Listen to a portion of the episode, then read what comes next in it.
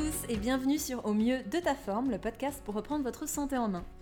Si vous êtes dans l'optique de consulter pour manger plus sainement, le podcast du jour tombe à pic car il va vous aider à savoir vers qui vous tournez et à mieux différencier les métiers de diététicien, nutritionniste, nutrithérapeute ou encore naturopathe qui, euh, lui aussi, est formé pour accompagner les personnes dans l'acquisition de nouvelles habitudes alimentaires.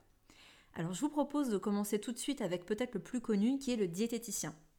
Alors déjà, le diététicien a un titre reconnu car c'est un professionnel de santé dont la définition officielle décrit qu'il dispense des conseils nutritionnels et qui sur prescription médicale participe à la rééducation nutritionnelle du patient atteint d'un trouble du métabolisme ou de l'alimentation, et pour cela, il va établir un bilan diététique personnalisé et adapté. Et ça, c'est spécifique aux diététiciens parce que contrairement à toutes les autres appellations qu'on peut trouver comme coach en nutrition, nutritionniste, nutrithérapeute, seul le métier de diététicien est protégé par le Code de santé publique. Et si vous avez une prescription de votre médecin pour avoir des conseils alimentaires, seul le diététicien pourra vous prendre en charge. Les autres ne seront pas dans leurs droits. Ces études consistent en un DUT biologie spécialité diététique ou un BTS diététique qui peut être fait en présentiel ou à distance et qui dure en général deux ans.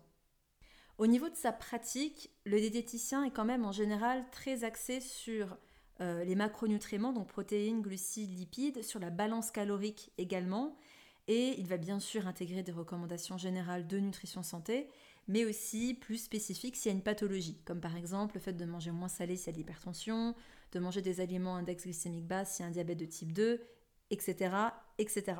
Maintenant, si je me mets à la place de la personne qui souhaite consulter, le gros avantage du diététicien, c'est que même si sa consultation n'est pas prise en charge par la sécurité sociale, elle peut en revanche être remboursée par pas mal de mutuelles.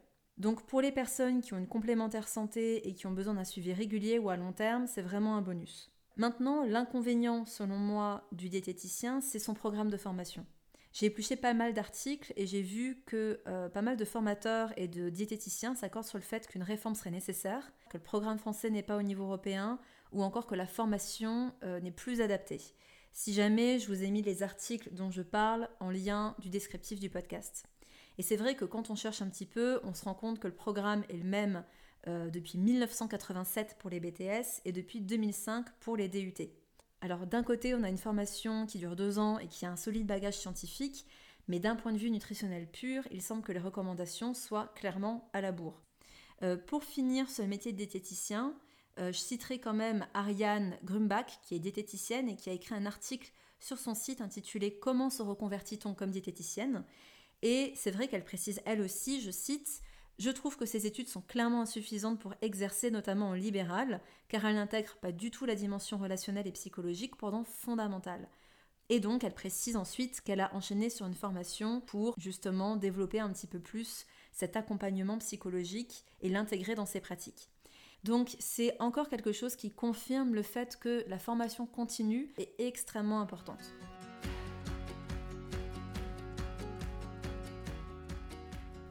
Ensuite, concernant le terme de nutritionniste, en fait, il faut savoir que le terme seul n'est pas reconnu. Il indique que l'on va donner des conseils en nutrition, mais il n'y a que les médecins et les diététiciens qui peuvent légalement utiliser ce terme associé à leur profession d'origine. Ce qui fait que vous allez trouver des médecins nutritionnistes ou des diététiciens nutritionnistes.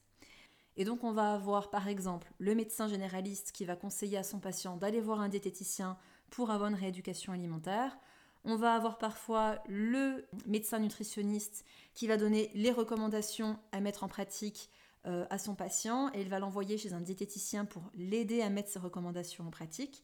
Et on va avoir également le médecin nutritionniste passionné par son sujet, qui va continuer à se former, qui va continuer vraiment à se spécialiser. Et lui va souvent faire ses euh, séances de nutrition tout seul, de A à Z. On va avoir par exemple des médecins nutritionnistes spécialisés en endocrinologie, d'autres qui vont être passionnés par la médecine, euh, par la santé digestive. Et très souvent, ces médecins-là sont assez faciles à repérer parce qu'ils vont avoir ou euh, un site avec un blog, avec des articles. Ils vont beaucoup publier, certains publient sur Facebook, certains animent des conférences.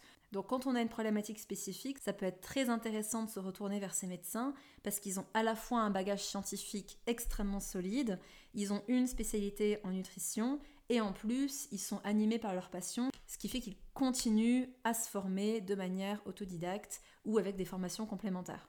Voilà pour le médecin nutritionniste. Donc retenez que nutritionniste seul veut pas dire grand-chose et que c'est réservé aux diététiciens et aux médecins. Ensuite, on va avoir les coachs en nutrition.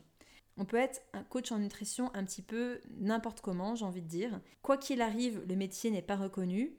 Il y a des formations intéressantes, plus ou moins longues, qui en général vont de 10 euh, heures à 200 heures, donc ça reste quand même très léger par rapport à deux ans de formation, mais qui vont permettre à la personne de donner des recommandations en nutrition. Le problème, c'est que ce soit le coach en nutrition, le coach bien-être, le coach minceur, sont parfois aussi des termes qu'utilisent des personnes lorsqu'elles travaillent par exemple pour des compagnies. Je pense par exemple aux compagnies qui vous vendent des shakes pour remplacer vos repas ou des compléments alimentaires, qui font de la vente pyramidale ou de la vente à domicile. Ils se font appeler coach minceur ou coach bien-être, or ils n'ont aucun diplôme, ils n'ont aucune formation, mis à part une formation pour vendre les produits qu'ils ont dans leur valisette. Donc c'est là qu'il faut vraiment être vigilant et il est essentiel si un jour vous êtes face à une personne qui vous dit être coach minceur ou coach nutrition de lui demander quelle formation elle a faite, combien de temps ça a duré et si elle vous vend toujours des produits, bon, c'est que potentiellement on n'est pas sur quelque chose de très solide. Après, au niveau du coach sportif, il y a beaucoup de coachs sportifs qui donnent des programmes nutritionnels. Il faut savoir qu'à la base, ils n'ont pas le droit de le faire. Maintenant, dans les faits, ils donnent souvent des recommandations. Et pour avoir discuté avec pas mal d'entre eux, ils sont souvent déçus de leur formation qu'ils font en France. Selon moi, il y a une formation qui aujourd'hui vaut vraiment la peine d'être euh, consultée par tous les coachs. C'est la formation Bayesian qui a le gros avantage d'être reconnue à l'international, donc ça peut être très pratique pour les coachs sportifs. Et c'est selon moi une formation solide avec un bon socle scientifique et qui est actualisée. Donc c'est vraiment spécifique aux sportifs, mais du coup pour toutes les personnes qui veulent avoir un coach sportif, ça peut être intéressant de choisir quelqu'un qui a fait cette formation.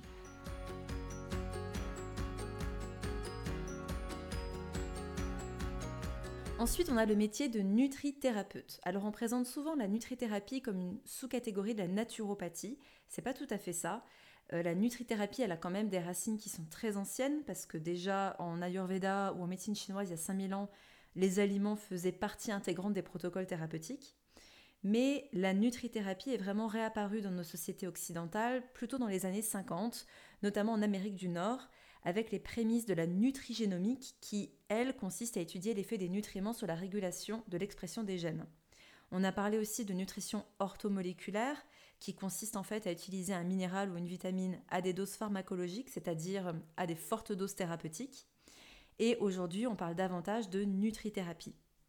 Donc, contrairement aux médecins nutritionnistes ou aux diététiciens qui consultent des patients. D'ailleurs, patient, il faut savoir que ça vient d'une racine latine qui veut dire qui souffre, qui endure.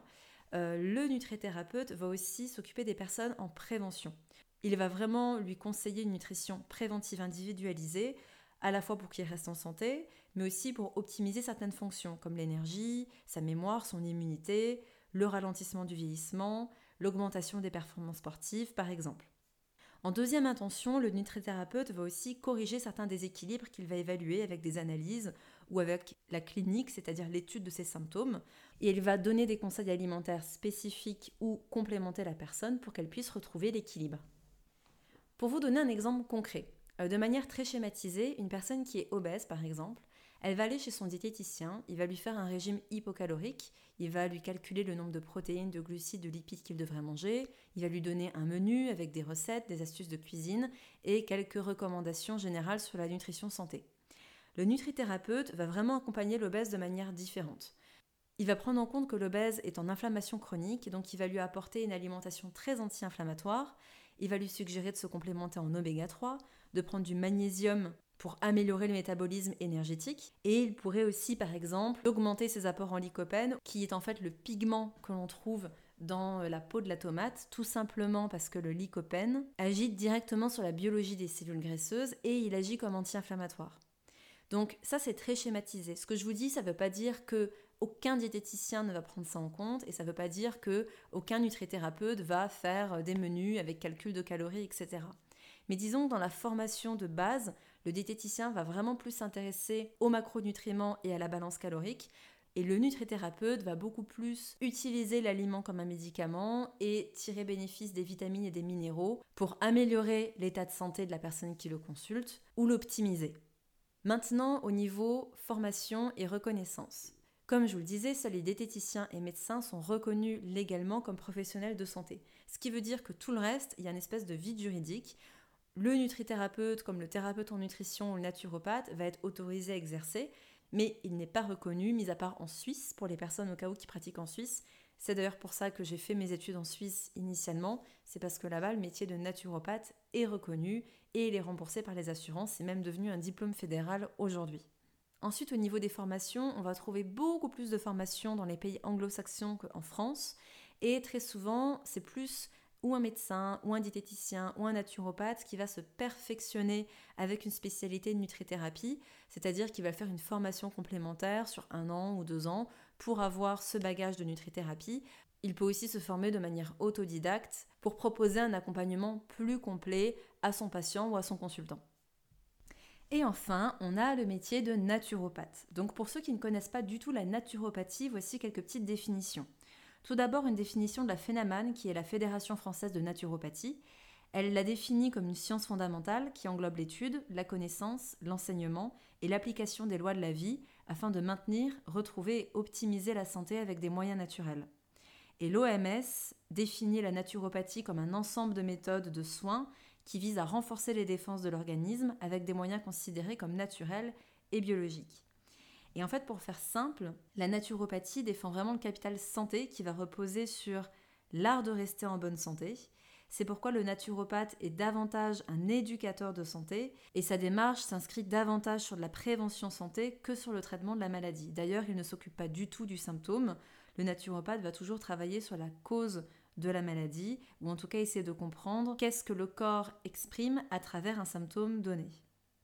Au niveau de la consultation, le naturopathe va vraiment être un détective, c'est-à-dire que le médecin traditionnel va passer 15 à 30 minutes avec son patient.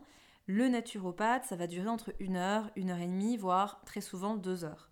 Euh, le médecin va ausculter la personne afin d'établir un diagnostic et de lui donner une ordonnance, alors que le naturopathe va plutôt observer, va faire une anamnèse, pour établir un bilan de vitalité. Il va chercher à comprendre la cause des symptômes de la personne et lui proposer un programme d'hygiène vitale dans lequel est inclus l'alimentation.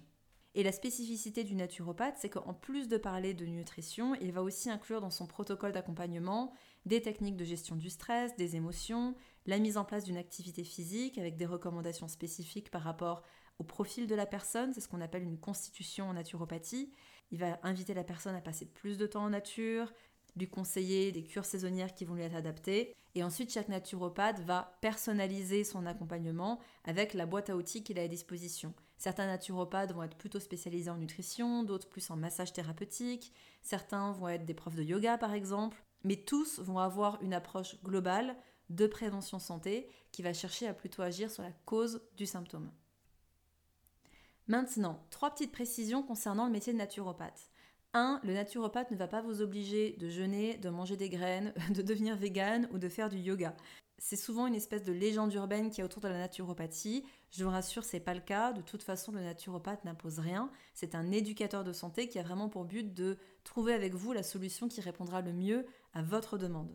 Deuxième point, il y a une différence à faire entre la naturopathie et la naturothérapie. Je m'explique. Très souvent, quand on est naturopathe, on reçoit des messages des gens qui nous disent j'ai une migraine, j'ai des allergies, je suis constipée, qu'est-ce que je peux prendre comme petite plante pour me soigner?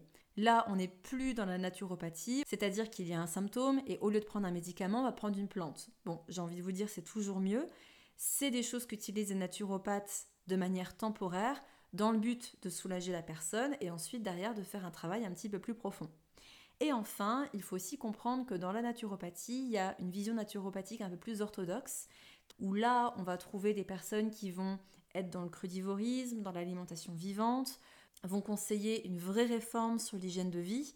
Et c'est là que s'inscrivent davantage les cures de jeûne, les cures de cru, qui sont plus drastiques et qui nécessitent plus d'implication de la part du consultant. Et là, c'est presque une discipline à part entière, parce que le naturopathe ne va jamais imposer un régime drastique et excluant sur le long terme.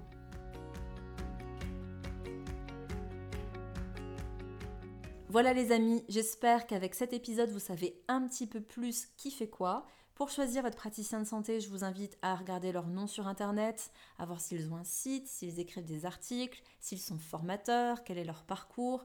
N'hésitez pas également avant la consultation à leur envoyer un mail pour savoir quelle est leur spécialité. Et plus ils ont de formations complémentaires en général, mieux c'est, car ils pourront vous proposer une prise en charge globale.